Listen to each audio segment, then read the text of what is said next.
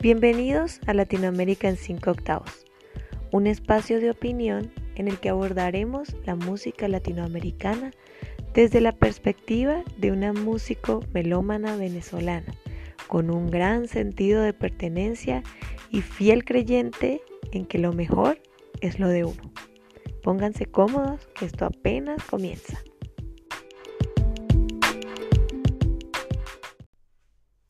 Feliz viernes para todos y bienvenidos al episodio número 7 del podcast Latinoamérica en 5 octavos. Como bien lo escucharon en el intro, este es un espacio para recordar nuestras raíces y de paso pasar un buen rato tomándonos un cafecito. O por qué no, un vino ya que es viernes. Ya saben que es costumbre mía agradecerles por mantenerse en este viaje junto a mí. Saben que mis intereses con esto son de unión, de solidaridad y sobre todo de respeto por el vecino. No sé si les pasa lo mismo, pero mi utopía favorita sería un mundo sin fronteras, sin discriminación, sin imposición de ideologías, creencias y religiones y sin pasaportes, por favor. ya sé que sería un desastre, pero soñar no cuesta nada, ¿verdad? Así que aquí está mi aporte para acercarnos medio milímetro a esa utopía y ser felices sabiendo que en muchos otros lugares existen muchas personas intentando lo mismo. A ver si algún día por lo menos nos borramos las fronteras mentales. Ya con eso ganaríamos muchísimo. La semana pasada hablamos de tres países que tienen en común la misma raíz africana, la etnia garífuna, presente en Belice, El Salvador y Honduras, además de Guatemala, por supuesto, que ya lo hablamos hace dos semanas. Hoy quise dar un salto a una isla maravillosa que queda cerquita del Golfo de México, donde por supuesto la tercera raíz está latente. Ya deben saber de qué lugar hablo. Sí, la isla de Cuba. Este episodio me gustó mucho escribirlo porque fue todo lo contrario al de Guatemala. En aquel me pasé horas buscando información, comparando fuentes y versiones para llegar lo más cerca posible a la veracidad de la historia. Y en este, por el contrario, me pasé horas viendo qué hacer con tanta información también comparando fuentes y versiones, pero no por escasez, sino por el contrario, la abundancia de aspectos que hay que tomar en cuenta en este tema. Comencemos hablando un poco de algo muy interesante que leí en un libro que se llama Cultura Afrocubana, tomo 1, de Isabel y Jorge Castellanos. Me pareció idóneo porque habla de los inicios de la esclavitud en Cuba y el por qué los españoles necesitaron tanta mano de obra esclava. Y entre toda esta información hay un dato que me llamó muchísimo la atención, y es que con la llegada de los españoles inició en la isla un régimen de trabajo al cual los indígenas no podían culturalmente adaptarse. Y eso hizo que entre los desplazamientos de ellos y por supuesto las masacres llevadas a cabo por los españoles, la despoblación fuera casi inmediata y por poco total. Se habla de un poco más del 90%, cosa que hizo que los españoles tuvieran que pedir permiso a la corona para importar gran cantidad de esclavos africanos con el fin de tener una mano de obra sólida. Yo me escucho diciendo esto y suena demasiado cruel para mi gusto pero es nuestra historia y la respeto y sobre todo la agradezco, porque sin ella no seríamos lo que somos hoy en día. A lo mejor estoy cayendo en un cliché, pero soy de las que piensa que las experiencias malas y desalentadoras tienen un propósito y cada quien ve si darle a ese propósito el sentido positivo o el uso negativo.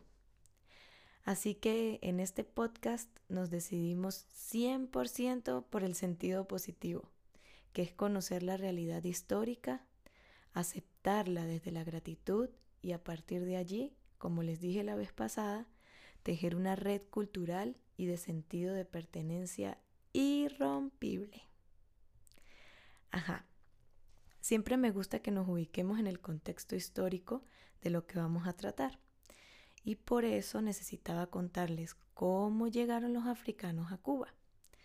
A partir de ahí vamos a desarrollar nuestro tema que son las manifestaciones artísticas y más específicamente la música. Entonces, de acuerdo a lo que dijimos hace un momento, casi casi se puede concluir que la cultura en Cuba es producto de un mestizaje entre los esclavos y los españoles. Aquí los indígenas poca participación tuvieron. Leyendo en un lado y en otro, me encontré con que existieron tres grandes grupos africanos de difusión cultural en Cuba. Los voy a nombrar y voy a decir algunas características de la música de cada uno. Tenemos principalmente a los Yoruba, que se radicaron en La Habana, Matanzas y las villas. Por toda Cuba también estaban, pero estos eran los lugares principales.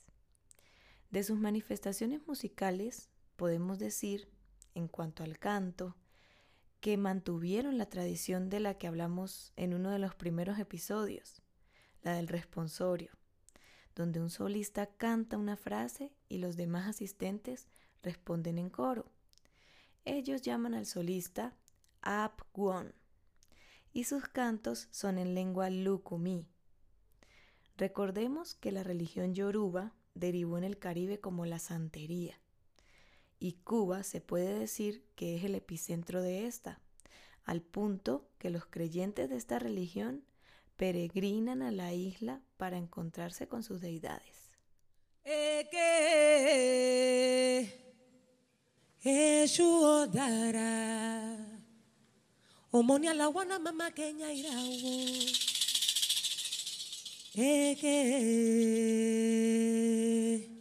Los instrumentos de esta etnia son tres grupos de tambores, entre los que están los batá, compuestos por el iyá, tambor grande, y tótele, tambor mediano, y okonkolo, tambor chico.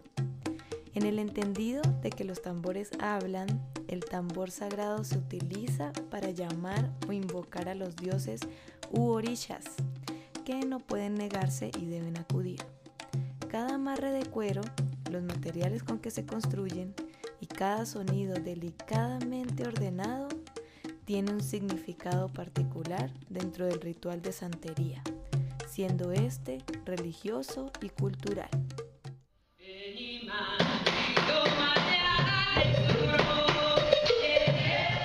Hablemos ahora de los Iyesá. La instrumentación de Iyesá consiste de dos a cuatro tambores. La caja, que es la más grande, el segundo, el mediano y el tercero, que es el más alto.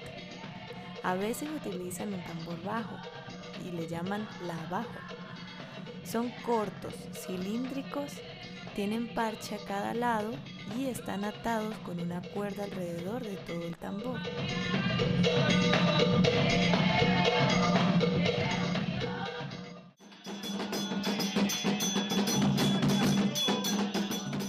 Y los bembé, que son un grupo de tambores que se utilizan para las celebraciones de dos tipos, unas de carácter festivo y para regocijos de los creyentes y las deidades, y otras con un marcado sentido religioso.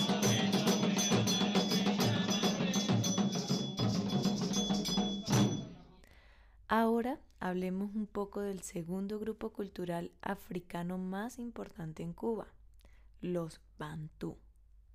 Son originarios del Congo y se les conoce como paleros, y su religión se basa en la adoración de objetos inanimados, es decir, un palo o algún objeto natural.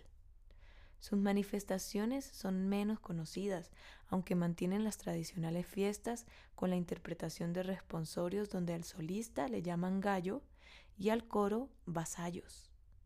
Los paleros también utilizan su juego de tambores, llamados yuca.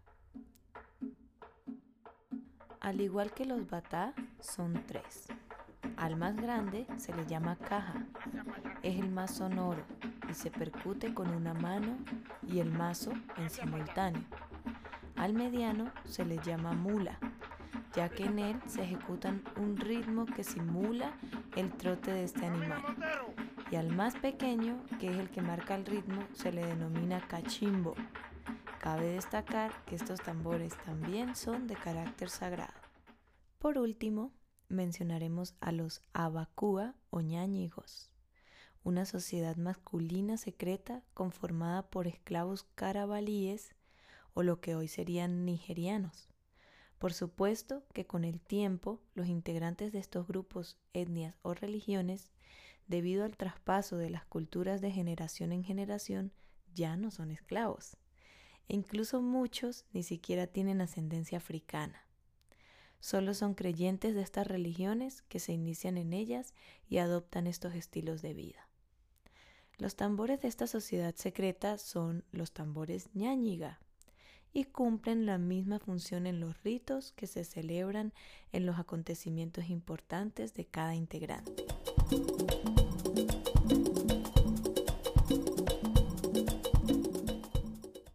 Estos son los tres grupos que enriquecieron las manifestaciones musicales cubanas. A partir de aquí vamos a dar una mirada a los géneros que se derivaron de su transculturización con los colonizadores. Como ven, en Cuba, a diferencia de otros países de Centroamérica, el caso de las raíces africanas es contrario. Hasta la actualidad se encuentran vigentes, sobre todo a través de la religión. Y precisamente de allí se desprenden las manifestaciones que nos interesan. En el próximo episodio, sin duda, seguiremos en la hermosa isla de Cuba, porque aún queda mucho que contar y conocer, y en un único episodio me extendería demasiado. Ya sabemos los orígenes de toda esta variedad musical. Ahora empezaremos a ver los resultados. Entonces, nos escuchamos el próximo viernes a las 6 de la tarde. Recuerden los que me escuchan por las plataformas digitales, seguir o suscribirse al podcast. En Apple Podcast hay un botón que dice reseña, donde se califica con estrellas. También lo pueden hacer. En YouTube pueden dar like, suscribirse al canal, comentar y por supuesto compartir. Recuerden, los que son profesores pueden recomendar a sus estudiantes escuchar este espacio y así seguiremos formando latinoamericanos que a donde quiera que vayan enaltecerán sus raíces.